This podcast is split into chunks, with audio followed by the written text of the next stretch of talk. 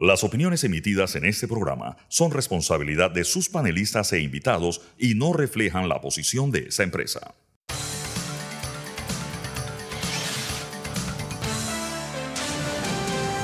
Mesa de Periodistas.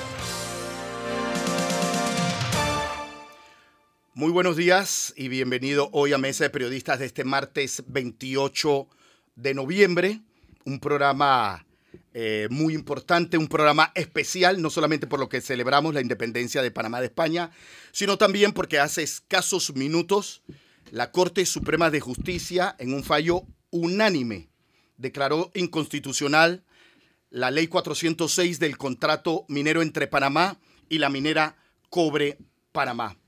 Buen día a todos, gracias por acompañarnos en un día como hoy presento quienes me acompañan de una vez. Ya está conmigo Fernando Martínez. ¿Cómo está Fernando? Buen día. Buenos días, saludo a nuestros oyentes. También se suma a mesa periodista Maciel Arosemena, gerente de noticias, abogada, periodista. Maciel, bienvenida. Buenos días. Gracias por acompañarnos. El doctor Jorge Eduardo Ritter, ¿cómo está, doctor? Muy buen día. Gracias, gracias. Una vez más, bienvenido a Mesa de Periodistas de este martes 28 de noviembre. Quiero empezar Doctor Ritter, puedo empezar con usted, ¿le parece? ¿Qué le parece? Bueno, creo que no nos sorprendió a nadie, ¿no? Esperábamos la inconstitucionalidad, estábamos preparados para eso. Unánime, igual, yo le esperaba unánime. Habían personas que decían que, bueno, que habían varias versiones. Pero yo, para mí no hubo sorpresa. Sus primeras reacciones, doctor Ritter. Bueno, es que hubo al, principio muchas, muchas bolas en el sentido de que la iba a estar 5 a 4, 7 a 2, etc. El 7 a 2, ¿verdad? El 7 fue la que más eh, circuló. Pero en efecto yo creo, eh, Axel, que es un día de, celebración, de doble celebración si se quiere. Eh, hablabas de la que conmemoramos hoy la independencia de, de, Panamá de España. Y en cierta forma esta es una segunda independencia, la, la independencia de la minería metálica. De manera que de aquí en adelante, los 28 de noviembre, celebraremos dos veces celebraremos las dos, los dos acontecimientos y yo sé que se ha usado en, eh, ocasiones anteriores para las elecciones, para el presupuesto, para decir que es un evento histórico.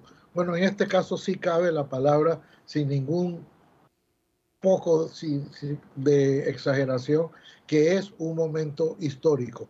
Y es un fallo histórico el de la Corte Suprema de Justicia que ha sentado una jurisprudencia, todavía no la hemos leído, pero, pero dada la extensión del, de sus deliberaciones, supongo que vendrá con un fallo que sentará una jurisprudencia para de aquí en adelante las, los gobiernos saben a qué atenerse y qué puede pasar con la forma de contratación mediante contrato ley. Creo que sería, yo sé que se está diciendo con mucho, eh, con mucha algarabía eh, y, he escuchado incluso a algunos de los activistas decir que esto es un triunfo del pueblo panameño. Eh, yo, yo creo que, que en efecto el, el pueblo panameño salió a las calles, en alguna forma forzó la premura del fallo no así el contenido del fallo, y en esto yo quiero hacer una distinción. La Corte Suprema de Justicia falla en derecho, no falla al calor de las manifestaciones. Y yo creo que la, Corte Suprema de Justicia hoy se ha vestido de gala, ha, dado un paso trascendental en la vida jurídica de Panamá, en la vida judicial, en la vida social y en la vida económica del país. De manera que no digamos, porque eh, que al decir, lo que no quiero que quede la impresión al decir que han sido las manifestaciones, las cierres de calles, las carreteras, las privaciones que hemos tenido durante este mes, lo que ha determinado que la Corte fallara en ese sentido. Ha podido determinar, sí, que en lugar de demorar siete años, como la vez pasada, demorara solo un mes porque la primera, la primera se presentó justamente hoy hace un mes, la primera de las de las eh, de las demandas de inconstitucionalidad. De manera que ahora estamos, sí, en un momento de, júbilo, pero yo creo que es de justicia separar uno y otro, eh, una y otra situación. Una es las manifestaciones, una es lo, y otra es el fallo que la Corte Suprema de Justicia está obligada, que si ellos hubieran considerado, a pesar de todas las manifestaciones y a pesar de todos los, los cierres, hubieran considerado que era constitucional ese contrato, pues estaba en su obligación de decir que era constitucional, así fuera en contra de la mayoría. No ha sido así, pero y ha sido en este caso coincide el querer de la mayoría o el sentir de la mayoría de los panameños con el sentir eh, de la justicia. Ahora falta por ver, una vez cumplidos los trámites de notificación y los, trámites de ley para la publicación, lo que corresponde ahora es determinar y, pensar en qué, qué sigue, qué sigue desde el punto de vista económico, qué sigue desde el punto de vista ambiental, qué sigue desde el punto de vista jurídico. Eh, por suerte ya muchos se han expresado en el sentido de que la mina no cierra mañana ni hoy. esto es un proceso gradual de cierre, pero lo que sí es inequívoco es que el, la minería metálica en Panamá ha desaparecido o va a desaparecer. Eh, de eso no debemos tener ninguna duda, porque en esa parte sí ha sido el pueblo que se ha manifestado contra la minería metálica. Entonces estamos ya ante una nueva realidad. Hoy y no quiero con esto sonar eh, como un cliché o una exageración, a partir de hoy sí hay un antes y un después. Este sí es un momento histórico para los panameños, para el pueblo panameño y también para la Corte Suprema de Justicia. Gracias, doctor. Suma mesa de periodistas se conecta en este momento Sabrina Bacal. Buen día, Sabrina, ¿cómo estás? Bienvenida. Buen día, muy, muy contenta por un fallo que, como bien lo dice el doctor Ritter, refleja el sentir popular, eh, pero además es un fallo en derecho, como lo habían ya eh, alertado varios constitucionalistas eh, y varias personas que conocen todos los aspectos de inconstitucionalidad que esta ley 406 repetía de los contratos anteriores. Así que primero, eh, yo sí creo que el pueblo panameño merece una felicitación eh, por la constancia y especialmente merecen una felicitación aquellos que protestaron eh, sin afectar a otros. Sí, correcto. yo entiendo que, que la presión y la conciencia ciudadana se logró uniendo a varios grupos, uniendo a los grupos ambientalistas, que fueron los primeros que empezaron con grupos de estudiantes, con grupos de jóvenes, con grupos de la sociedad civil, em, con grupos eh, magisteriales, sindicales, pero hubo quienes em, hicieron esta lucha constantemente sin afectar a otros. Y, aunque todos merecen la felicitación, yo destaco a quienes no afectaron a nadie eh, con, su, con su constancia y siempre llevaron a cabo una protesta alegre eh, y una protesta enfocada en lo que el, en lo que el país estaba esperando. Em, también hay otro aspecto que, que no se ha mencionado y es la responsabilidad política. El mm. gobierno tiene una enorme responsabilidad política eh, y yo quisiera ver al presidente dando la cara. Obviamente él ya dijo que va a acatar el fallo, vivimos en un Estado de Derecho, eh, pero parte de la responsabilidad que implica acatar el fallo sería pedirle la renuncia a aquellos ministros que defendieron este fallo, que negociaron este fallo y que muchísimas veces, como lo dijo ayer el doctor Ritter, y vergonzosamente parecían más voceros de la empresa que representantes del pueblo panameño.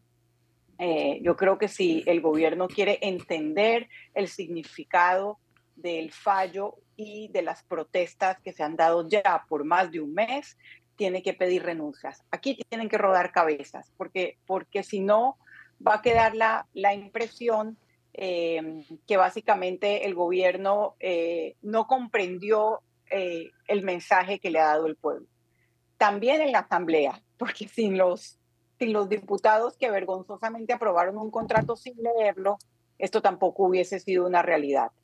Em, hablando de las responsabilidades, también quisiera hablar de aquellas personas que, que se mantuvieron constantemente haciendo docencia, eh, de las personas que integran el CIAM, de personas como, como Raisa Weinfield, eh, que desde hace mucho tiempo viene alertando que esto ha pasado, también de, personalidades em, que dieron su opinión en espacios, eh, muchas de ellas que están en el libro de José Chen Barría, o sea, hubo de todos, de, de todos los niveles de la sociedad, de todos los extractos sociales y económicos, personas con experiencia que advirtieron que este contrato no solamente era inconstitucional, sino también dañino para el país.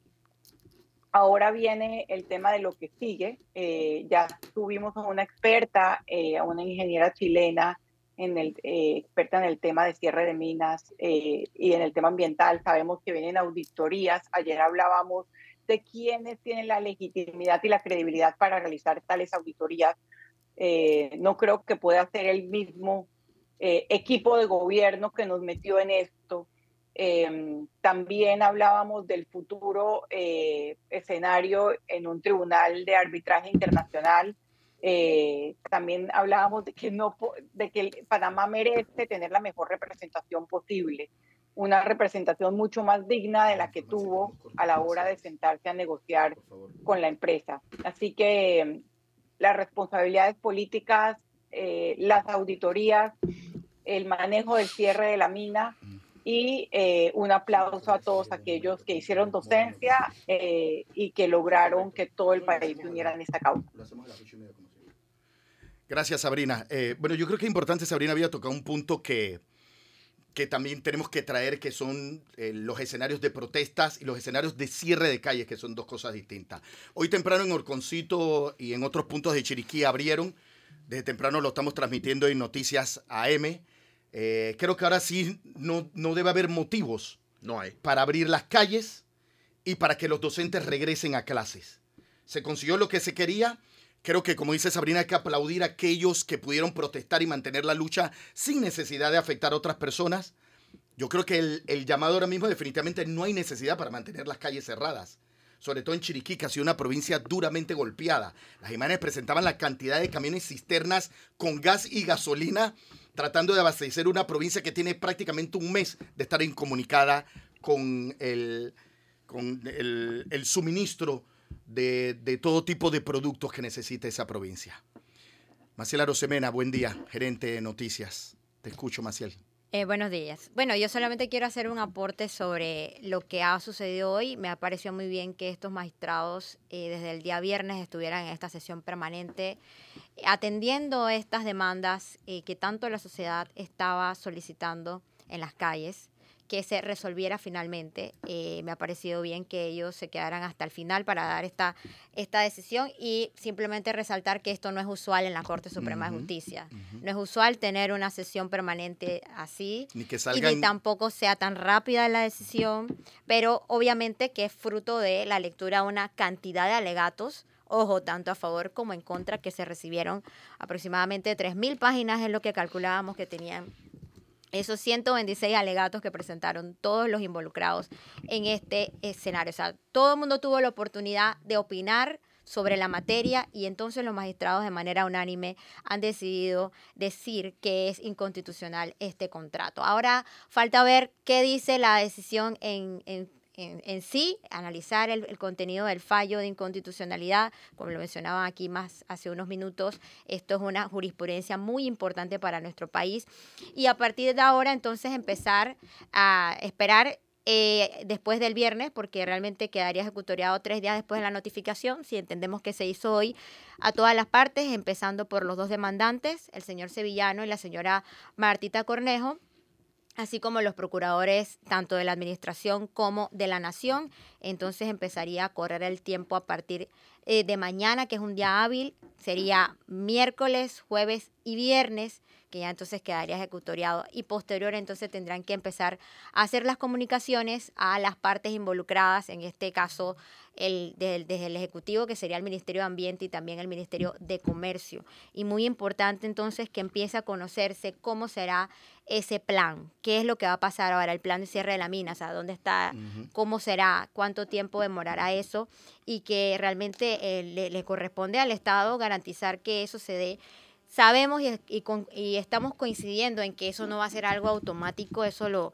lo sabemos, lo tenemos claro y hay que simplemente que, como conversaba con unos colegas hace unos minutos, procurar por la transparencia, o sea, publicar ese fallo en Gaceta Oficial inmediatamente para que todo el mundo lo lea y adicional a eso que se dé eh, al público la información de cómo será ese plan de cierre con lujo de detalles para que todo sea de cara al país y que la gente sepa lo que va a pasar más o menos en cuánto tiempo. Adicional a eso, quería también mencionar algo con lo que dice Axel sobre los cierres. Nosotros tenemos declaraciones de las personas que han estado cerrando calles, que han dicho que inmediatamente se diera el fallo de inconstitucionalidad, ellos iban a salir de las calles. Los tenemos grabado y eso es lo que de ahora en adelante debería pasar. Ya empezamos a ver cómo se liberaron las calles en la provincia de Chiriquí, que se dio la reapertura y empezaron a pasar los camiones, pero es importante que se cumpla con esa palabra que se dio en los medios de comunicación tradicionales, que iban a salir de las calles, inmediatamente se era este fallo de inconstitucionalidad en la que un grupo de magistrados ha salido a dar la cara y decir por unanimidad es inconstitucional y adicional la misma presidenta de la Corte Suprema que le da una felicitación a los panameños por ejercer sus derechos. Me llamó también mucho la atención eso. Y los fallos tampoco se, se comunican de esa forma, así que ah, eso también es diferente en este escenario. Maciel, la Corte ha enviado un mensaje interesante. Yo tengo 30 años de ejercer el periodismo, muy pocas veces había visto, creo que nunca lo había visto, pero eh, para no ser impreciso voy a decir, creo que casi nunca lo había visto. Eh, la Corte sesionando en fines de semana, la Corte sesionando en días nacionales, la Corte enviando comunicados con frecuencia o teniendo enlaces con los medios de comunicación para informar de lo que está haciendo y muy pocas veces, creo que nunca lo había visto, todos, todos los nueve magistrados dando una, eh, dando una decisión tan importante como este fallo. Y que lo comunicaban todo, decían, terminamos, regresamos mañana a tal hora, o sea, fueron bastante transparentes. Ahora lo que necesitamos es que se publique, se dé ese fallo a toda la gente para que todo el mundo pueda leerlo eh, y analizarlo y estar pues atento. Fernando Martínez, buen día Fernando, ¿cómo estás? Buenos días, yo quiero destacar, Maciel, que eh, la declaratoria de sesión permanente se hizo sin suspender los términos judiciales. También. Eso quiere decir que todos los casos o negocios, como le gusta decir a los abogados, que estaban que estaban que estaban o que están pendientes en la corte, los términos siguen corriendo casos de alto perfil, casos de, etcétera, todo. las casaciones, el periodo para la casación de New Business sigue corriendo. Eso me parece muy importante porque, en palabras de el doctor Harley Mitchell, es una tarea sumamente complicada, sumamente azarosa, difícil, que los magistrados estuvieran en sesión permanente viendo este tema y al mismo tiempo tuvieran que estar viendo aquellos que cuyos términos están corriendo o está venciendo. Quiero destacar eso. Eh, sí, la Corte, todo el órgano judicial continúa funcionando igual que siempre, solo que la Corte Suprema de Justicia, que la componen nueve magistrados, se dedicó en estos días a analizar estas dos demandas. Y, valiéndome de esto, quiero señalar que eh, atrás quedaron las intenciones de aquellos que pretendieron usar esta coyuntura para desprestigiar a la actual Corte que, eh, que con objetivos eh, claramente intencionales por casos que ellos mismos tienen pendientes. Me parece importante señalar eso. Eh, ya se han dicho cosas que, que, son relevantes. yo creo que hay que conformar al menos dos equipos multidisciplinarios, interinstitucionales, con participación ciudadana. Tomo las palabras de Harley Mitchell en, en Radar, eh, eh, que es una cita de Norberto Bobbio diciendo que lo público se debe debatir en público. De ahora en adelante, lo que ocurra alrededor de este tema tiene que debatirse y conocerse públicamente. Pero yo decía que deben haber por lo menos dos equipos. Un equipo eh, que debe hacer todas las auditorías.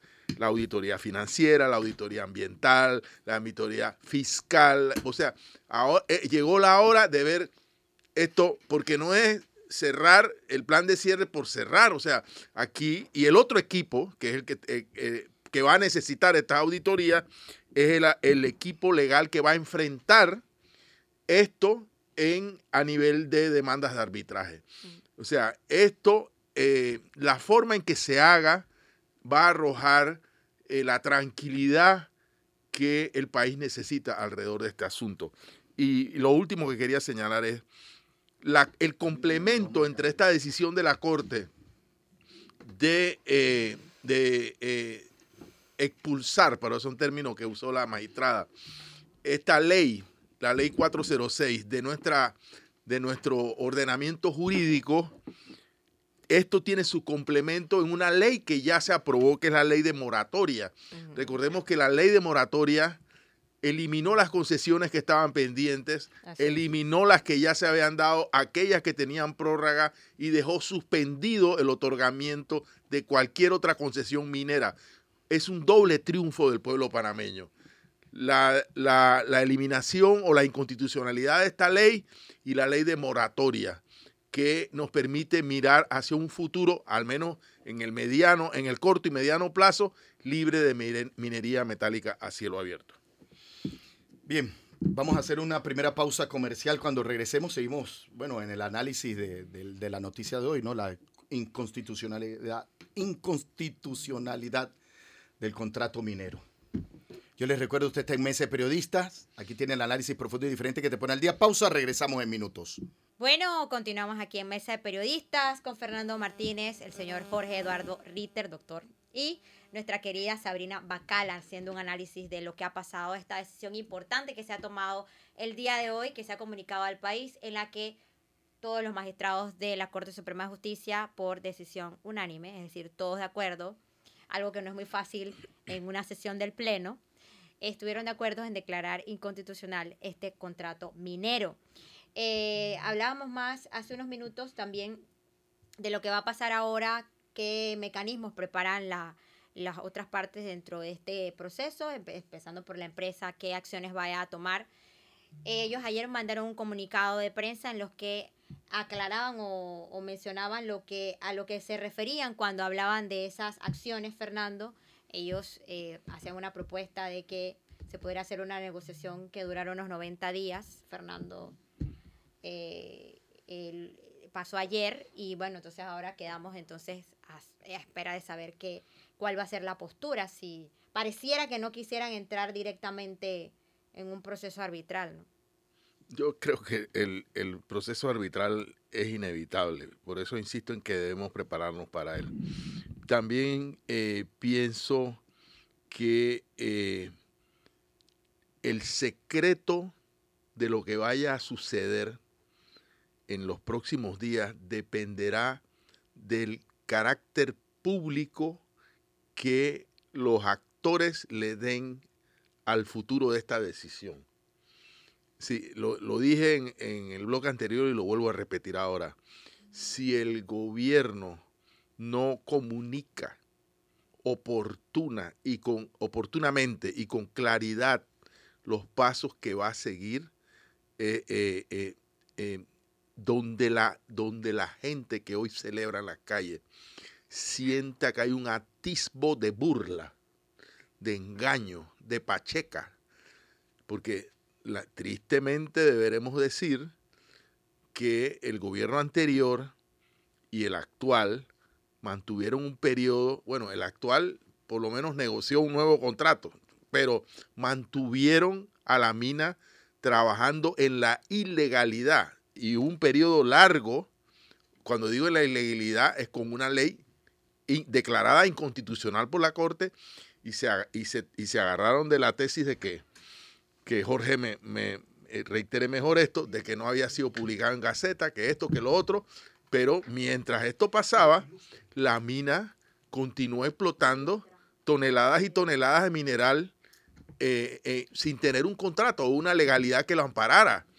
esto no puede volver a pasar. yo no sé si todo lo que ha sucedido, los costos sociales, los costos económicos, los, los costos políticos, que los vamos a ver de esta, hombre, los costos sanitarios, lo que, lo que esto ha representado para la educación de nuestros jóvenes. O sea, todos estos costos, yo no, no, no me imagino que esto pueda eh, tener una vuelta atrás o un, atisbo, repito, de engaño. Así es. Bueno, eh, también es algo que, como decíamos, no es un proceso que va a ser rápido, ni tampoco es automático, entonces va a requerir, obviamente, la vigilancia, o más bien que la gente esté también pendiente de cómo se desarrolla todo a partir de ahora, cuándo se va a conocer este plan de cierre, quiénes serán los actores, quiénes los representarán o representarán a la sociedad en todo este proceso, es algo que tiene que pasar bastante rápido, Fernando, se tiene que empezar a conocer una vez el fallo sea publicado en Gaceta Oficial. Eh, hay que también señalar lo que está pasando fuera de las, de las paredes de aquí de TVN Media, en la Corte Suprema de Justicia, también hay información.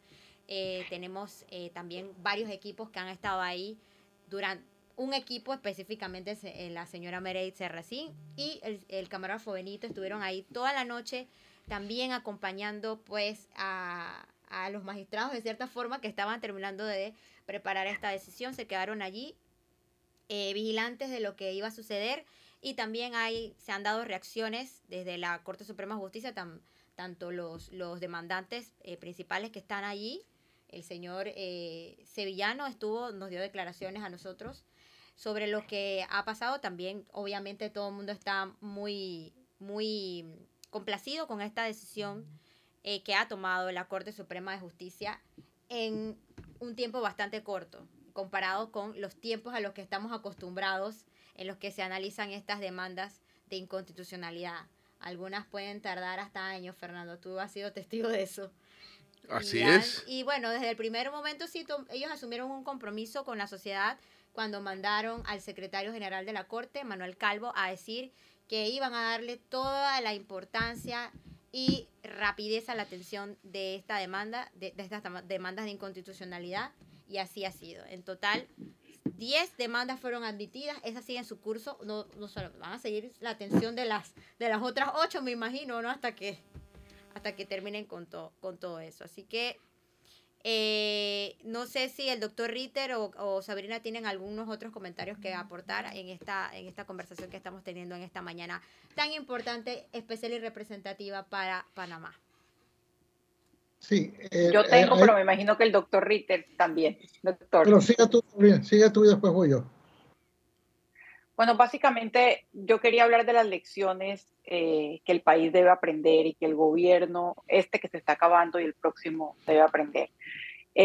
la, la estrategia de divulgar las supuestas bondades del contrato con una publicidad engañosa y millonaria que terminamos pagando todos los ciudadanos, no funciona. Cuando un gobierno lo que está comunicando son mentiras eh, y lo hace a través de publicaciones que además se ven como amenazantes para la población. Cuando un gobierno abiertamente con una empresa privada extranjera condiciona las jubilaciones y condiciona la planeación fiscal de un país y cómo va a utilizar sus recursos por los próximos 40 años, no importa cuánta publicidad invierta, no importa cuántos influencers tenga, la gente se da cuenta que no es cierto, que es dañino para el país. Y al final, eh, con muchísima menos publicidad, de una manera orgánica, los ciudadanos conocieron la verdad. Yo creo que el, gobierno tiene que aprender esa lección, esa, esa mentalidad de los 80s y los 90s, y no solamente el gobierno, muchos gremios empresariales, tengo que decirlo, de que tú puedes eh, comprar a la opinión pública o que tú puedes guiar a un país a lo que a ti te parezca conveniente o a lo que para ti debe ser el interés del país, no funciona en estos tiempos. Si tú no hablas con la verdad, eh, si tú no eres transparente, si tú no haces que lo público sea público y que todo el mundo tenga participación en lo mismo, en el mismo proceso de decisión, pues ocurre el desgaste que hemos tenido para al final eh, culminar con lo que sabíamos eh, y qué bien que sucedió. El contrato es inconstitucional.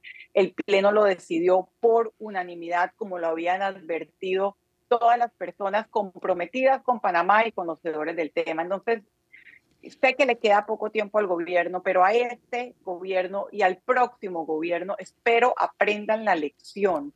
No se puede imponer con publicidad una decisión que es dañina para la mayoría de panameños y una decisión que no ha sido consultada.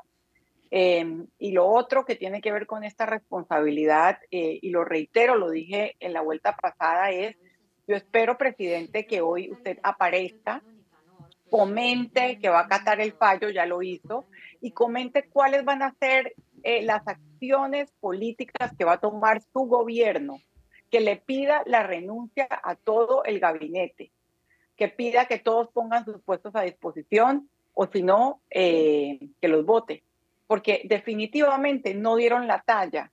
Eh, lo hacen mejor o tampoco lo hicieron bien como voceros de la mina y no como representantes del Estado y de todos los panameños.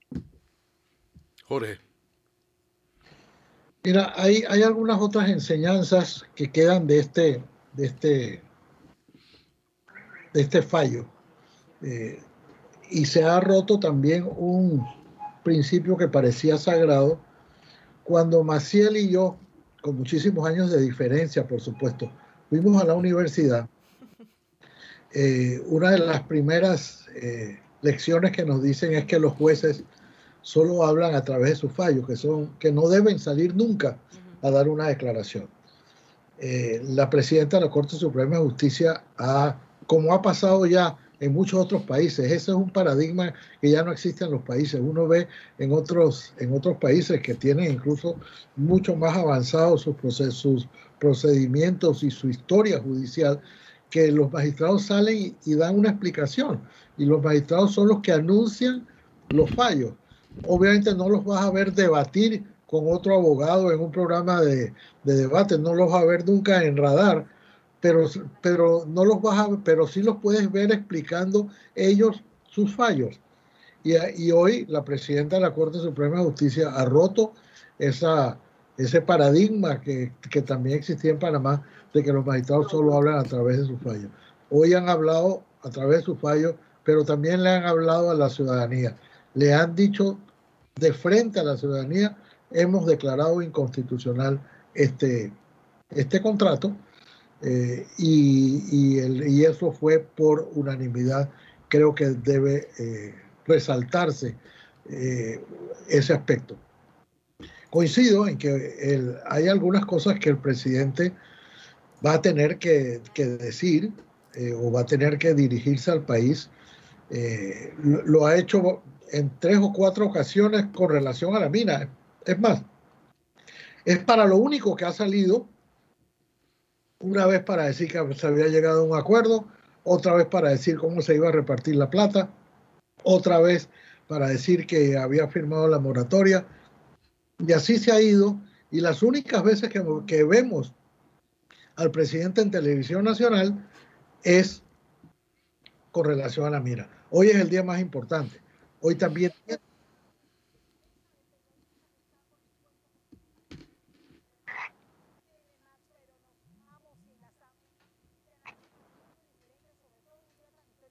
Maciela Rosemena, bienvenida, buenos días. Buenos días, Castalia, a toda nuestra audiencia aquí. Como tú lo dices, estoy acompañada de Fernando Martínez, Sabrina Bacal y el doctor Jorge Eduardo Ritter, justamente haciendo ese análisis de lo que viene ahora después de esta declaratoria de inconstitucionalidad que ha hecho la Corte Suprema de Justicia. Comentábamos que se trata de una decisión histórica, pero no solamente la decisión en sí, sino la forma en la que se ha tomado de cara al país, algo que no es usual que se dé eh, dentro de la Corte Suprema de Justicia. Estamos acostumbrados a ver decisiones que se dan a conocer a través de papeles y en esta ocasión ha sido la Corte Suprema en pleno que ha dicho al país esta decisión tan esperada por la sociedad, por todas esas personas que se oponían o que se oponen todavía a ese contrato minero. Fernando Martínez, tus comentarios. Eh, sí, bueno, pero creo que estaba hablando el doctor Ritter. Sí. Así que creo que nada más le voy a pedir al doctor Ritter, como, como ahora tenemos la audiencia, los dos canales, comience su análisis, que ya lo había comenzado en mesa desde el principio. mi disculpa, Jorge. No, para nada, eh, con, el mayor gusto. El, lo, lo que decía que el paradigma que se ha roto hoy también, por muchas razones, esto va a ser un antes y un después. Es un antes y un después para el país, por supuesto, con relación a la minería metálica. Es un antes y un después para la forma como la Corte y los ha comunicado su decisión, que antes le rendíamos culto al, a la sentencia de que los jueces y los magistrados solo hablan a través de sus fallos.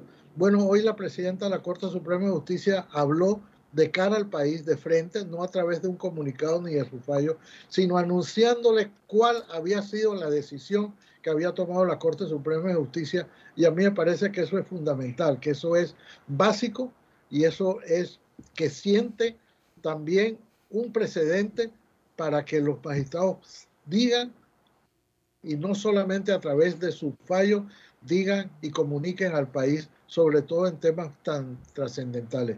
Eso constituye un antes y un después. Constituye un antes y un después el día de hoy, el que los gobiernos no pueden mantener en la sometidos a solo la propaganda estatal el conocimiento que la gente tenga de los hechos que les van a afectar eh, su futuro. No se puede volver a cometer esa, eh, puede ser un, eh, es un error, pero también es una ignominia de mantener primero el contrato que no se podía imprimir y luego toda la pantomima que hicieron de las consultas que a la cual no le prestaron, además las pocas que se pudieron oír, no le prestaron ninguna atención, sino que a la gente hay que escucharla. Lo tercero es que unas decisiones de esta naturaleza, porque se lo escuché hace unos días al, al expresidente Torrijos, que estas decisiones deben ser sometidas, yo no sé cuántas habrá en el futuro, pero así como las hemos tenido y dos veces para el canal, también esto era una decisión tan importante que hubiera sido más satisfactorio para todo el país que se le hubiera dado la oportunidad de, opinar. Cada uno esta vez opinó a su manera, opinó en vigilias, opinó en cierres de calle, opinó eh, en huelga de educadores, opinó de todas las formas, pero la manera democrática como estas cosas se opinan es en las urnas. Y este era un caso, por la magnitud de la inversión que había allí, por la longitud que esto iba a poder durar 40 años o más, que necesitaba del apoyo o del rechazo del pueblo panameño para una decisión de esa, de esa naturaleza. Va a haber un antes y un después y para eso también hay otras rendiciones de cuentas que hay que hacer. Yo creo que hay que rendir cuentas de cuánto nos costó la, la propaganda, la publicidad millonaria que se, que se gastó en todos los medios de, comunicación para tratar de vendernos un, de adoctrinarnos, más bien de inocularnos una, un convencimiento de que la mina era bueno, eh, no solamente que la mina era buena o la minería era buena, sino inocularnos también por el otro lado el miedo a que si no se aprobaba, entonces peligraba las pensiones y peligraba los que ganaban menos de 350 y, en, y su análisis en mesa de periodistas con esta edición especial porque hay que llevar las imágenes de eh, los abogados demandantes que acaban de salir ya confirmando que han sido notificados. Ahí observamos a Juan Román Sevillanos, está allí a un lado también Martita Cornejo, confirmando en efecto que ya han sido notificados de este fallo. Ambos fueron notificados más temprano, justamente Martita Cornejo nos decía que desconocían si habían fallado también su demanda, pues ambos han sido notificados de este fallo de inconstitucionalidad y es la imagen que obligatoriamente mm. tenemos que transmitirle al país. Importante señalarles que hay otras demandas que eh, fueron interpuestas, sin embargo, ya con esta, con esta opinión, en base a estas dos demandas, es definitivo. Así es. Importante esta, esta notificación, Fernando. A partir de este momento, entonces empieza ya a correr ese término de tres días hábiles para que quede ejecutoriada la decisión del, Pleno de la Corte Suprema de Justicia y entonces se ha publicado en Gaceta una imagen importante eh, que estamos observando en este momento desde los predios de la Corte Suprema de Justicia, donde tenemos apostados a nuestros equipos desde muy temprano, incluso algunos han pasado la noche a, eh, toda la noche esperando pues en vigilia esta decisión que se ha dado.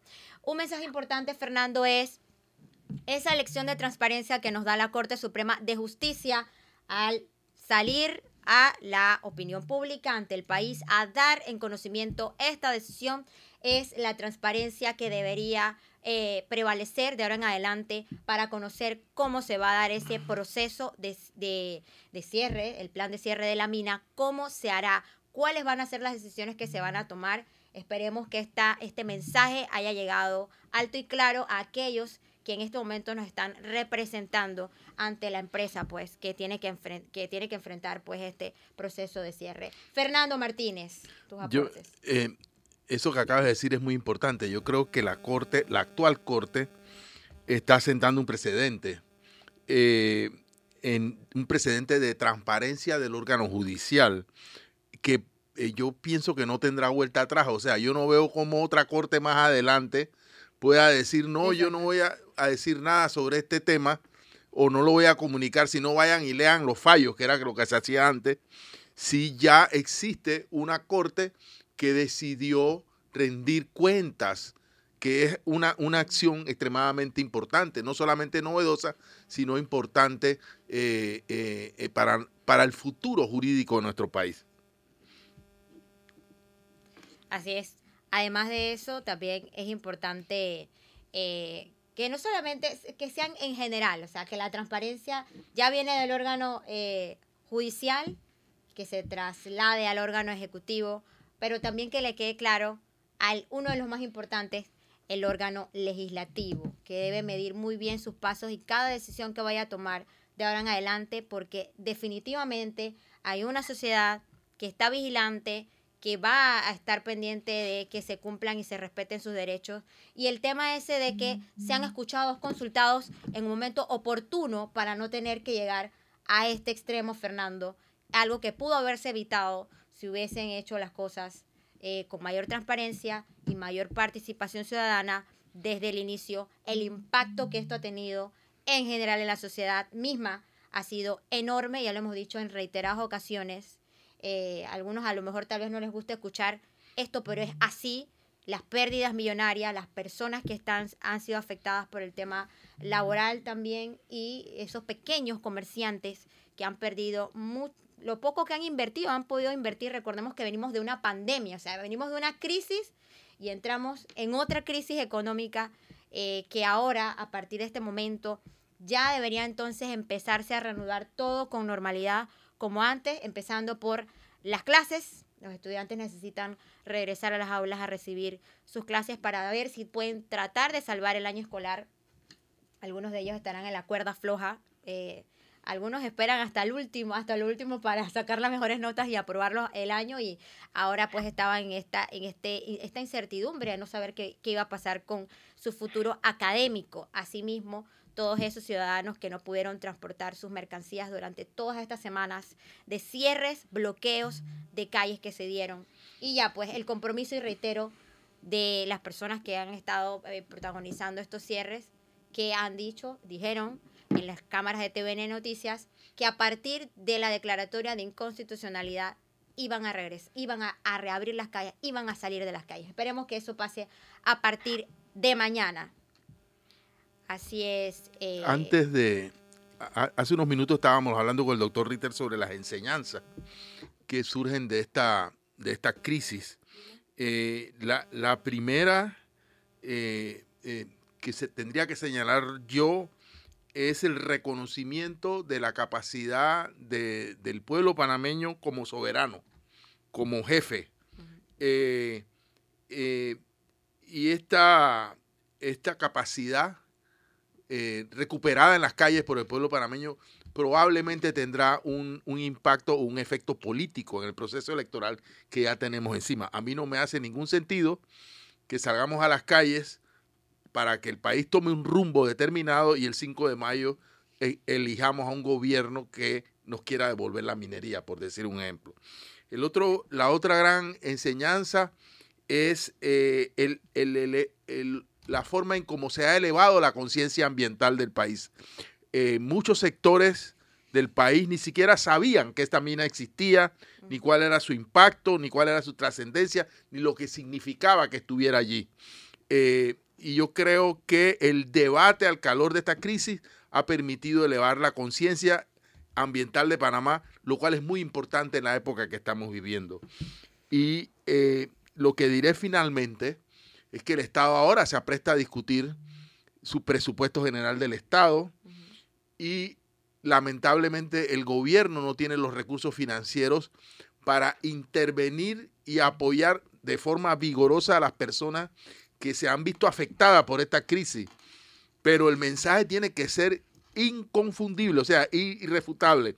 El mensaje tiene que ser no más auxilios económicos del IFARU. El IFARU tiene que responder al reclamo del ANTAI de que esos auxilios sean públicos, sepamos a quién el IFARU da eh, auxilios económicos, no más dinero para la descentralización paralela, apretarse el cinturón, no más burócratas embotellados, no más politiquería con los recursos del Estado, no más corrupción. Yo creo que estos son mensajes que se desprenden, que se derivan de eh, la gesta que estamos viviendo hoy. Así es. Bueno, Castalia, Pascual, nuestra compañera que ha estado desde temprano también en esta cobertura especial, el mensaje importante en las urnas se debe definir el futuro de Panamá y las personas deberían tomar conciencia de a quienes colocan en la silla presidencial y principalmente en la Asamblea Nacional de Diputados Castalia.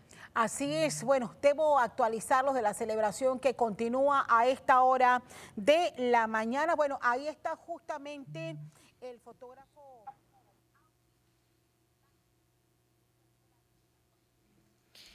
Bueno, hablábamos, Fernando, de ese tema de que si los ciudadanos no recapacitan, no analizan bien a quién le darán el voto en las próximas elecciones de mayo, vamos a estar en el mismo problema en los próximos años. Ahí es la oportunidad de saber elegir a quién, porque al final los que nosotros elegimos para representarnos, tanto en el Ejecutivo como en la Asamblea Legislativa, son los que al final deciden qué es lo que pasa con, con nuestro destino. Entonces, tenemos que ver bien a quién vamos a sentar en esas sillas para que no se repitan estos hechos que han sido realmente lamentables, hay que decirlo, Fernando, cuando un país eh, en masa sale a, a oponerse a esta decisión que se toma contra el contrato minero, pero sabemos también responde a otras a otros disgustos o a otras inconformidades que se fueron acumulando a lo largo de los años. Esto no solamente era por el tema El tema minero, fue el detonante, pero en realidad recordemos que esto lo hemos dicho muchas veces en mesa de periodistas Jorge y Sabrina que la gente salió a las calles en realidad por un malestar represado por muchos temas que se venían dando eh, eh, en, la esfera política, económica, social, en los temas de la asamblea, etcétera. O sea, aquí de verdad se alinearon los planetas en el sentido de que había un malestar acumulado en la sociedad. Y eso salió a las calles sin duda de ninguna clase. El detonante fue la forma abrupta e irresponsable como se aprobó ese contrato minero en la asamblea y luego fue sancionado por el gobierno y publicado en Gaceta eh, prácticamente en un solo día. Así es, eh, Sabrina, estoy segura que coincides con nosotros en estos planteamientos sobre esa oportunidad que tienen los ciudadanos para elegir bien dentro de pocos meses a, a los nuevos representantes de la sociedad. Ayer, em, en Mesa de Periodistas, Alfonso, que hoy no está con nosotros, hablaba de lo simbólico que sería que el fallo se diera hoy, eh, el día que precisamente Panamá conmemora la independencia de, lo que era la colonia en ese momento, el imperio español. Y efectivamente, eh, como una justicia histórica o poética se dio hoy porque los críticos del contrato minero desde el primer día dijeron que esto era lo más parecido a un enclave colonial.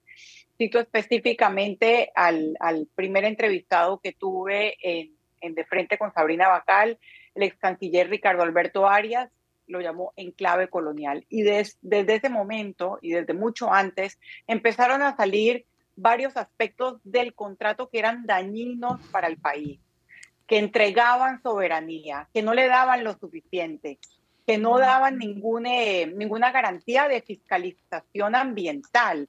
Ahora nos vamos a enterar exactamente de todo lo que ha pasado en términos medioambientales con todas las auditorías que vienen, pero creo que hay que destacar, eh, digamos, esta hermosa coincidencia de la fecha, eh, porque, porque Panamá hoy es verdaderamente soberana e independiente la Corte falló en derecho, falló de manera unánime y este fallo coincide con el clamor popular. Así que hay, hay cosas, hay pocas cosas que, que me hagan más orgullosa de Panamá que lo ocurrido hoy. Eh, y la propia presidenta de la Corte Suprema de Justicia así lo dijo, felicitó al pueblo panameño. Así que creo que hay que enfocarse, creo que hay que enfocarse mucho en esto cómo empezó Maciel, eh, sabemos que los cierres deben irse terminando y quiénes son los responsables. Por eso yo vuelvo a repetir en esta intervención en TVN. Estoy esperando que el presidente de la cara y pida las renuncias a todos aquellos que son responsables de haber sumido al país en esta crisis innecesaria porque se dijo desde un primer momento. Así es, el presidente acaba de, poner un tuit, Sabrina, justamente el presidente acaba de poner un tuit en el que señala, como presidente de la República siempre respetuoso de la separación de los poderes del Estado y de nuestra Constitución, recibo y acato la decisión de la Corte Suprema de Justicia expresada en su fallo de hoy sobre la Ley 406 del contrato minero. Reitero al país mi total convicción sobre el valor de la justicia como columna vertebral de la democracia. Sabrina. Ahí simplemente está cumpliendo la ley y lo que le dice la Constitución. Él no puede oponerse a un fallo de la Corte Suprema de Justicia que, como bien tú lo sabes, es definitivo. Él lo que tiene que hacer es pedir responsabilidades entre su gabinete. Tiene que pedir la renuncia de los ministros que negociaron el contrato.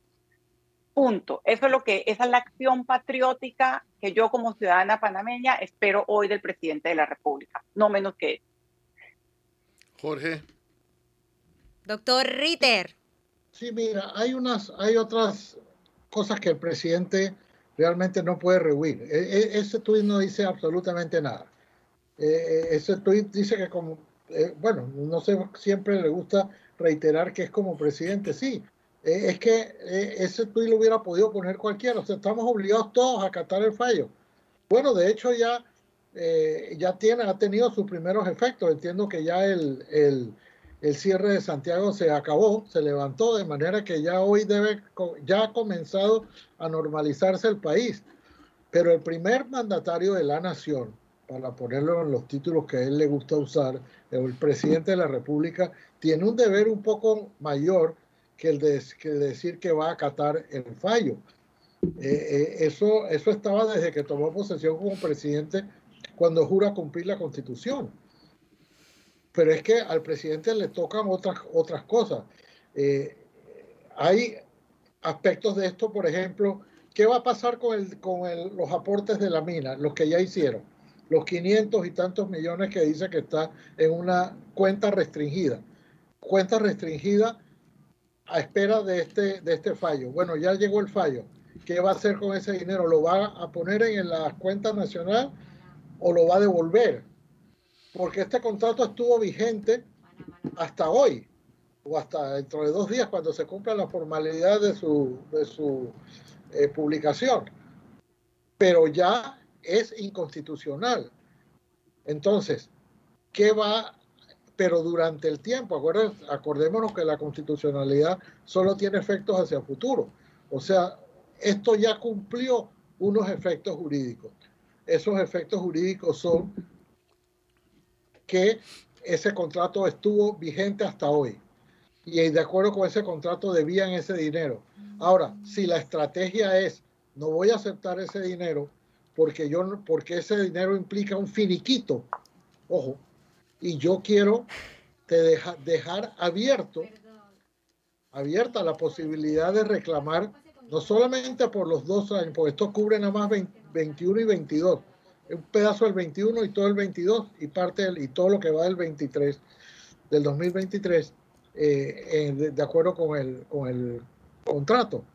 Pero si este, si lo que pretende, y ojalá si fuera, el gobierno es incluir en sus propias pretensiones o en su propia, en ese arbitraje lo que la mina ha dejado de pagar, entonces eso puede ser parte de la, de estrategia. Ojalá sea así, pero es que yo creo que esas son las explicaciones que nos debe el presidente y no un tuit diciendo que él acata el fallo. Eh, esto eh, eh, es absolutamente inaceptable que el presidente no hoy no le diga al país qué va a pasar desde aquí en adelante, qué va a hacer, cómo va a acatar el fallo. Todos los demás podemos decir acatamos el fallo. Yo puedo decir como ciudadano, acato el fallo de, la Corte Suprema de Justicia. Los que cierran las calles acaban de decir acatamos el fallo de la Corte Suprema de Justicia. Los profesores pueden volver mañana a clase y decir, acatamos el fallo de la... Pero el que tiene que decir cómo se va a acatar el fallo es el presidente de la República. Él, no tiene una a, quién más decirle. Todos los demás, repito, podemos decirlo, que acatamos el fallo y actuar de acuerdo con eso. Pero el que tiene que guiar, el que tiene que decir cómo el país, que es que el país en su conjunto va a acatar el fallo, es el presidente de la República. Yo espero que este sea apenas un primer anuncio y que antes de que termine el día, el presidente se dirija a la nación y nos explique cómo va a actuar, cómo se va a actuar de aquí en adelante, qué rendición de cuentas va a haber, si nos van a decir o no cuánto nos costó esta publicidad multimillonaria que, a la cual estuvimos sometidos durante tanto tiempo, si nos va a decir cuánto y por qué se pagó esa millonada a los abogados que asesoraron al, al gobierno en esta negociación que se suponía que íbamos a tener la mejor y lo que hemos tenido es un, una, un fallo de la Corte Suprema de Justicia unánime, repito e insistiré siempre, que los nueve magistrados, que no siempre es así, consideraron que era inconstitucional el, el contrato. Entonces, creo que nos deben una explicación de a quién se le pagó ese dinero y cuánto, cuánto nos ha costado. No lo que nos va a costar, que yo creo que ahí también, y esto es lo último que quiero decir, ya hay en redes sociales unos, no voy a decir ni buenos ni malos panameños, pero unos panameños que están en cierta forma diciendo, ahora van a ver como, ah, sí, nos fregaron, ahora van a ver lo que nos va a costar. Casi que alegrándose por adelantado, porque yo no sé si eso va a ser así, y ellos tampoco, alegrándose de que a Panamá le cueste eh, mucho dinero eh, haber tomado esta, esta decisión. Yo les puedo decir que a ningún panameño le debe alegrar si Panamá llegara a perder una, un arbitraje.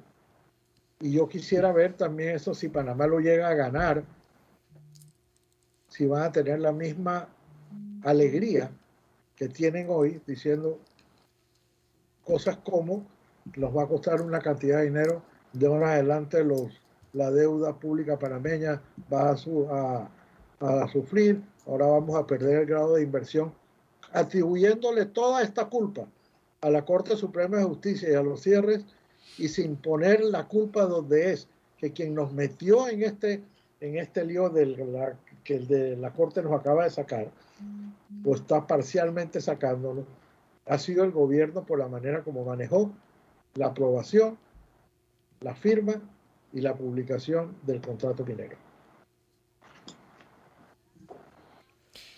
Bueno, doctor, además de eso, eh, yo sí A mí sí me, me, preocupa un poco y creo que están de acuerdo conmigo en que si de hecho va a haber esa, esa actitud de atender este problema, eh, no solamente con transparencia, sino realmente con acciones concretas, porque, por ejemplo, cuando veíamos que en las calles eh, prevalecía el, desorden, el, vandalismo, la anarquía, veíamos muy, muy poca acción de, de las autoridades policiales. Entonces, sí me preocupa que no vayan a, a tomar eh, el, el, rol que tienen que tomar lo más pronto posible para entonces traerle esa, darle esa seguridad a los ciudadanos de que todo va a seguir su curso de la manera correspondiente, legalmente hablando y cumpliendo todos los protocolos en beneficio de los intereses del país. Así que eso sí es algo que, que de hecho sí me, me da algo de preocupación. Esperemos que se haga como debe ser.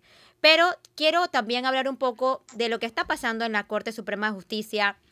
En los periodos de la Corte está nuestro compañero Nicanor Alvarado, acompañado del licenciado Sevillano, que tiene pues eh, un documento de notificación en sus manos. Quiero que nos narre lo que está pasando allá. Eh, ponnos al tanto, Nicanor. Bienvenido a Mesa de Periodistas. Maciel, muchas gracias. Como dices, estamos aquí en las afueras de la Corte Suprema de Justicia. Hay manifestantes que están en las encaminatas de la entrada principal, particularmente del Suntrax, y otros que están acá por donde salió el abogado Juan Ramón Savillano después de notificarse esta sentencia, una sentencia de 233 páginas. Eh, además de que es inconstitucional, ¿qué ha podido revisar así a priori? Ha sido difícil, yo lo sé, por la cantidad de gente que lo ha esperado.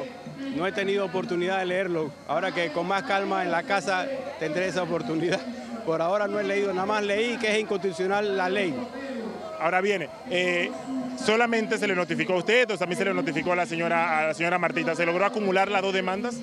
Al parecer nada más se me notifica a mí, como usted verá en el fallo, solamente se habla de mí. No entiendo por qué, pero lo entenderé cuando la lea. Ahora bien, Después de esto, ¿qué debemos esperar? Eh, algunos decían, bueno, no descansaremos hasta que se cierre la mina, eh, pero otras voces nos decían que es un proceso legal todavía eh, largo, ¿no? que este es el punto de inicio. Viene un plan de cierre que demora muchos años y que cuesta mucho dinero, pero ya hay personas que estamos pensando en que podemos hacer turismo con la mina y este, que se puede llevar personas a la mina para que vean el daño ambiental que nos, que nos hicieron. Ah, también podemos trabajar ese plan de cierre con los trabajadores que estaban en la mina para que vayan haciendo las mitigaciones correspondientes y a los proveedores supuestamente 2.500. También les digo que los trabajadores van a estar ahí y que van a necesitar de sus materiales.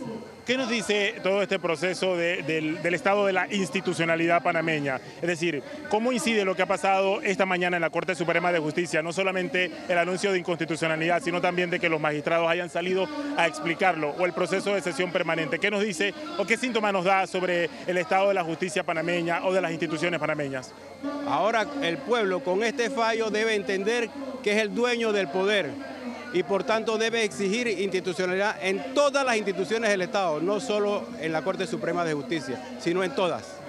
¿Qué margen de maniobra queda para que, eh, o, podría haber para que se repita la historia? Es decir, con una inconstitucionalidad, que es lo que teníamos hace dos o tres años eh, en, firme, en el 2021, después de publicado el fallo, eh, ¿podría entrar en una nueva negociación entre Minera Panamá y el Estado? Pues esa es una posibilidad absolutamente descartada. Esa es una posibilidad descartada porque el pueblo no quiere minería en este país. Bueno, han sido declaraciones de Juan Ramón Sevillano. Él ha dicho que, bueno, aquí tienen el fallo en sus manos, un fallo de 233 páginas, que una vez llegue a casa, imagino que irá pronto después de esta mañana agitada, pues entonces lo va a leer. Ahí pueden ver entonces eh, la parte resolutiva, una resolución bastante rápida, corta de cinco líneas, en la que se anuncia que es inconstitucional la ley 406 del 20 de octubre del 2023, que allí lleva la firma de los nueve magistrados de la Corte Suprema de Justicia y también del secretario general de este órgano del Estado, Manuel José Calvo. Eh, así que bueno, más adelante podremos conocer las interioridades de este extenso fallo, repito, 233 páginas, a ver cuáles fueron los motivos o qué motivó la decisión unánime de los magistrados de la Corte Suprema de Justicia. Es el informe que tengo, Nicanor Alvarado.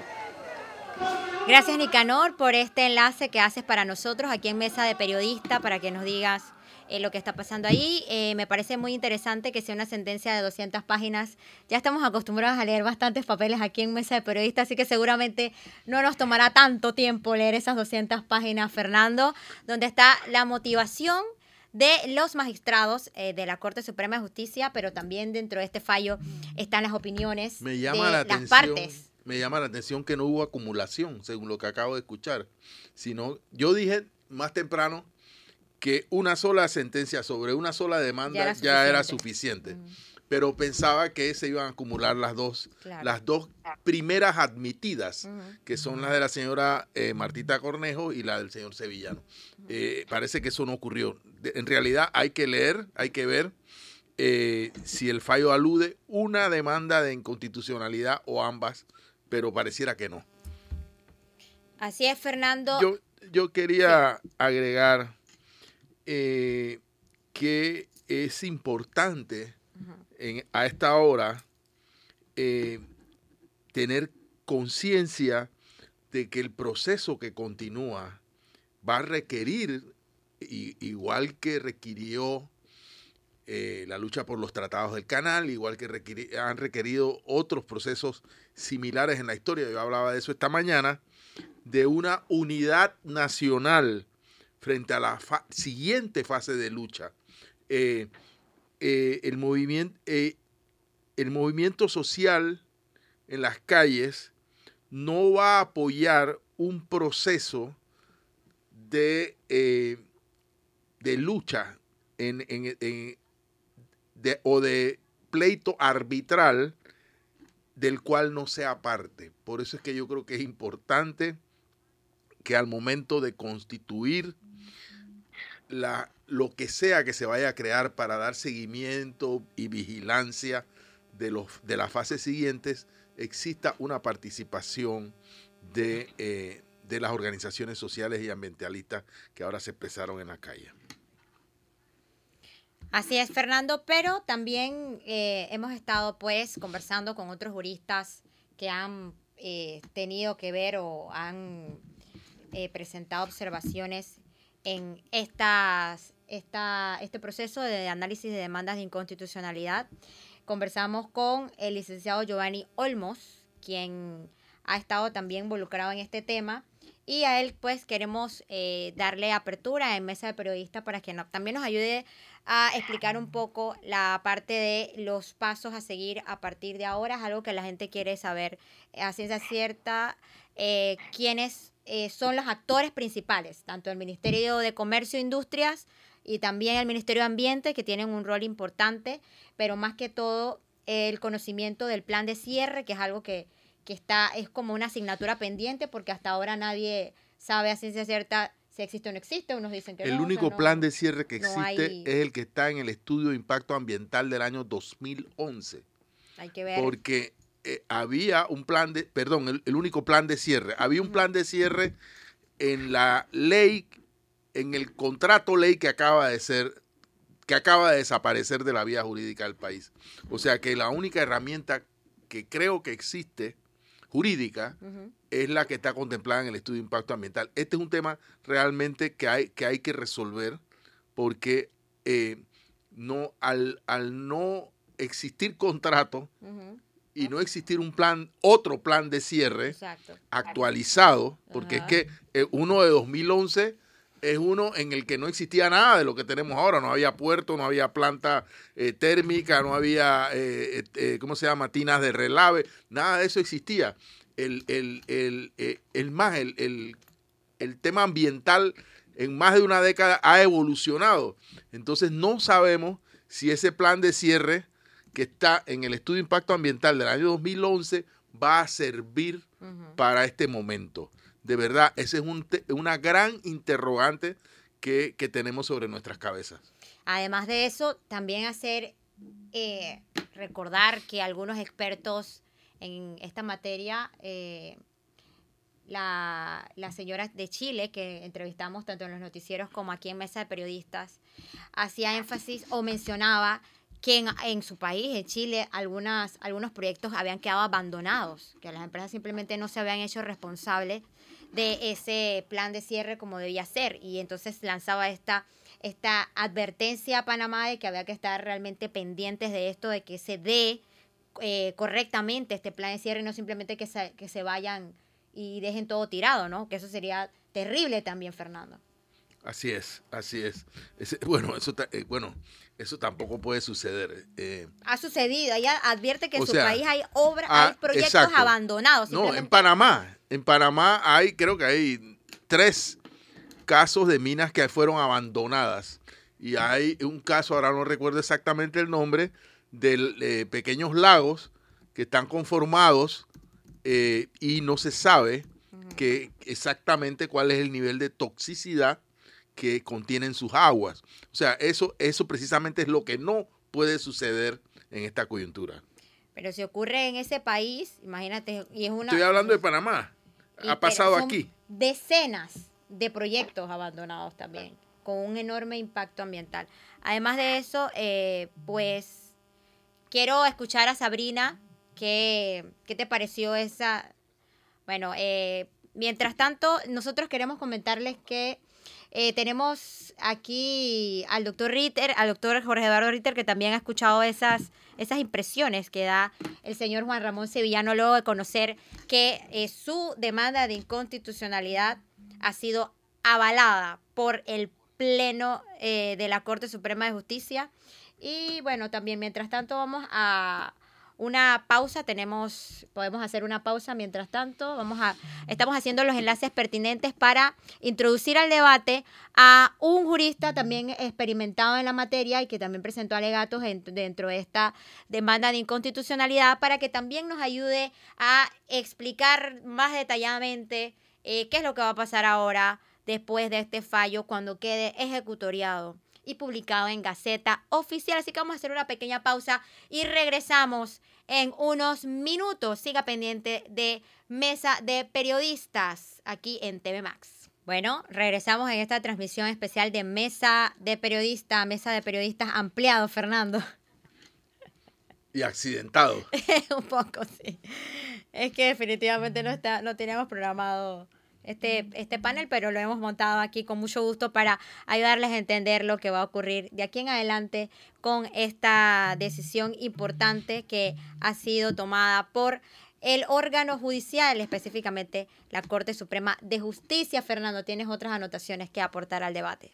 Sí, yo creo que, bueno, ya tratando de resumir, porque ya casi nos vamos, eh, es muy importante saber que qué es la fase que, cuál es la fase siguiente o las fases siguientes.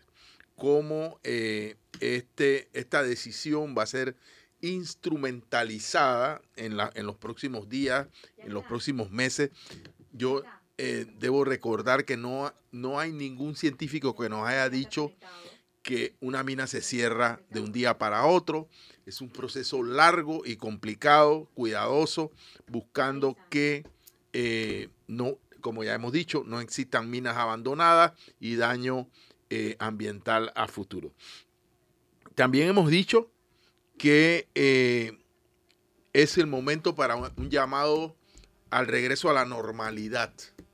A la normalidad significa levantar los cierres de calles no más afectados, no más eh, destrucción de nuestras capacidades productivas en el agro, no más interrupción de las cadenas de suministro, de, nuestra, de nuestro sistema logístico, de nuestras empresas turísticas eh, en todo el país. En fin, hay un montón de temas que es, es importantísimo eh, el regreso a la normalidad y en algunos casos habrá que ver la forma para resarcir de los daños. Yo estoy pensando principalmente en pequeños productores que lo perdieron todo y que no van a tener cómo emprender otra cosecha.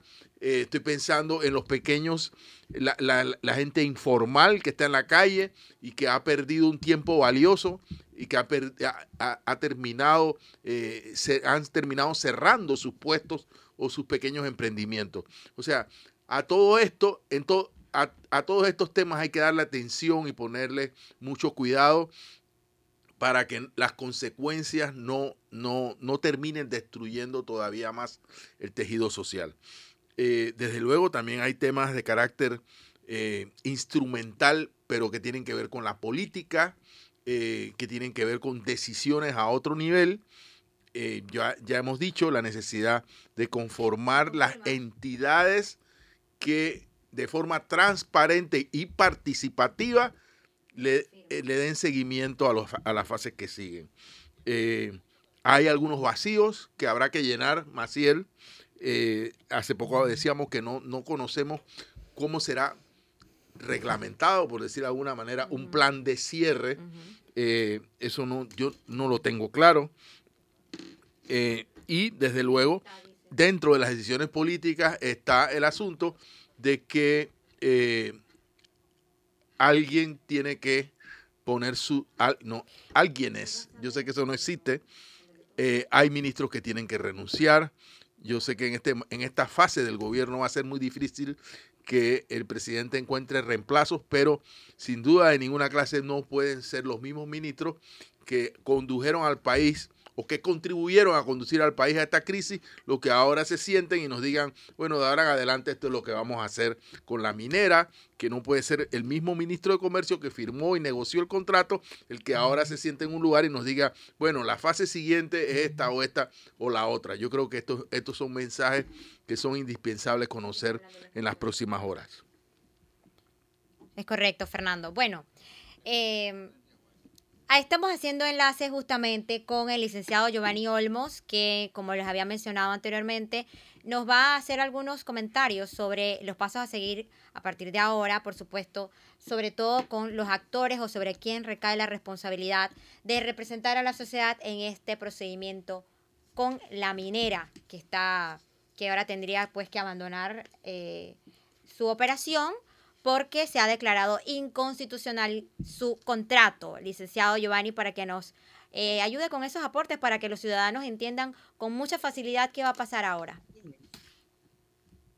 Ah, buenos días, Maciel, eh, todos los amigos de TVN, la mesa de diálogo, Salmo 19.1.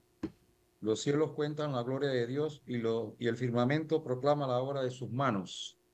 Se ha hecho una obra de Dios en este momento que va a apaciguar los ánimos del pueblo. Eh, Maciel, eh, felicito a los medios de comunicación, a todos, porque han hecho una labor ardua, titánica para llamar al orden, a la conciliación, para que las cosas vuelvan a la normalidad. Eh, y muy bien que estemos ya todos un poco más tranquilos, ¿no? luego de este fallo, Maciel, bueno, vienen muchos retos, ya lo ha mencionado el amigo periodista. Eh, eh, hay un gran reto. yo ya he mencionado que se requiere una pena moral eh, a todos los diputados que votaron a favor de este contrato.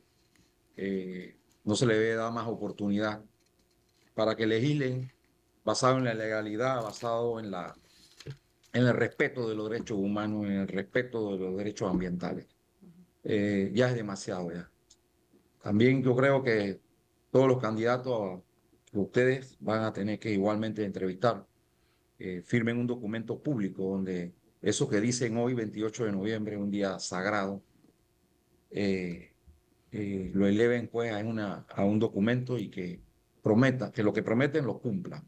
ya, el, ya, el, panameño creo que después de esto va, va, va ¿cómo se llama? A, a reaccionar de una manera más atenta. ¿no? Eh, este fallo, como sabemos, eh, tiene pues que notificar a las partes, a todos los procuradores, a los demandantes. Yo creo que ya lo hicieron en el, momento porque vimos al licenciado Sevillano sacando la sentencia. Hay tres días de, hábiles para debidamente notificarlo eh, por edicto y después viene se publica inmediatamente en Gaceta. Me imagino que todo el mundo va a estar pendiente de esa publicación de Gaceta, donde se va a leer este extenso fallo. Eh, yo pienso también que la, eh, la declaratoria de inconstitucionalidad es un fallo, sin todavía leerlo, eh, hace una explicación y me imagino una sustentación muy motivada y felicito a la Corte sobre la base de los compromisos internacionales en los acuerdos comerciales, pero también pienso que se ha tenido que analizar todos los argumentos de los alegatos que han de manera atinada han sustentado por qué esta, esta, esta esta ley es es inconstitucional. Así que, eh, eh, no sé, si tienen alguna otra pregunta, con mucho gusto estamos para resolverla. Sí, ¿a quién le corresponde entonces ahora? Le, luego de que se da, que queda la sentencia ejecutoria, se publica en Gaceta ya desde conocimiento público, ¿hay alguna comunicación que se le tenga que enviar a los representantes del Ejecutivo? ¿Quiénes serían y cuál sería su papel en este sentido? La notificación, Maciel, eh, ya está cuando está en Gaceta. Eh, y ellos ya con eso tienen que actuar. Yo, yo, el presidente Nito Cortizo y sus ministros que estuvieron involucrados en esto, yo pensaría qué hacer a futuro. Ya lo han dicho otras personas entrevistadas que deben de renunciar inmediatamente, inmediatamente y poner gente fresca. Pienso que poner gente ambientalista, ingenieros en, químicos y en minas, gestores ambientales, economistas ambientales, una mesa interdisciplinaria eh, que, que sea transparente, que se gane la, el respeto de la comunidad. Eh, no es necesario que la Corte mande notas ni, ni, notificación a, a, los ministros, no me parece, porque esto es un documento ya público y notorio, ya deben tener notificación, ya es sabido, eh, pero eh, esta notificación se va a hacer ya con los tres días que le mencioné y además de eso con la Gaceta Oficial. Y ya con eso se, está, se da por notificado. Así que, eh, Maciel, no sé, con eso pienso que y de una, ya se da por notificado. Ok, una pregunta. Y entonces, ¿a quién le corresponde la tarea de ir a, o sea, revisar que exista el plan de cierre, toda esa parte? ¿A, quién le tenemos que ir a reclamar si no está haciendo su trabajo, específicamente con nombre y ah. apellido? ¿A quién le toca? Bueno, eh, excelente pregunta, Maciel. Ministerio, Ministro de Comercio e Industria, Dirección de Recursos Minerales, que, que presenten el plan de cierre.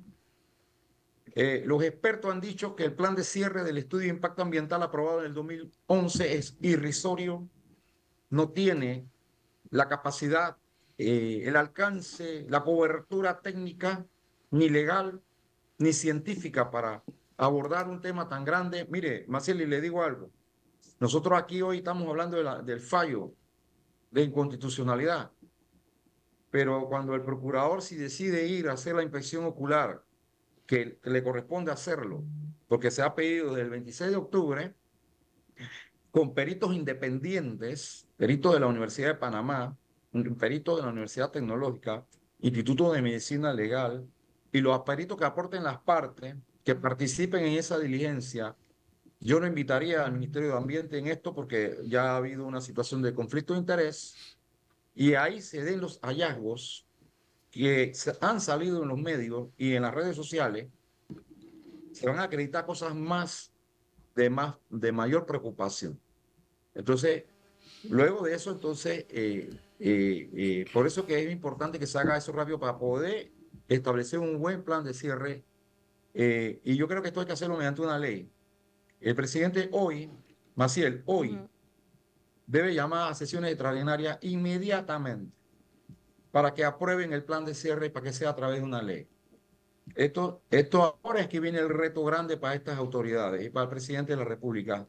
Llamar a una mesa, llamar a los medios de comunicación, llamar a todos para que preparen un proyecto de ley en sesión extraordinaria y aprobar el plan de cierre para que sea aplicable inmediatamente, cumpliendo con los principios de transparencia, rendición de cuentas, contamina paga, restauración y natura, de no regresión, igualmente la, el pago por los daños ambientales, indemnización, responsabilidad penal ambiental, responsabilidad civil ambiental, responsabilidad administrativa ambiental. Todo esto es una cosa muy, muy, eh, eh, de mucha cobertura.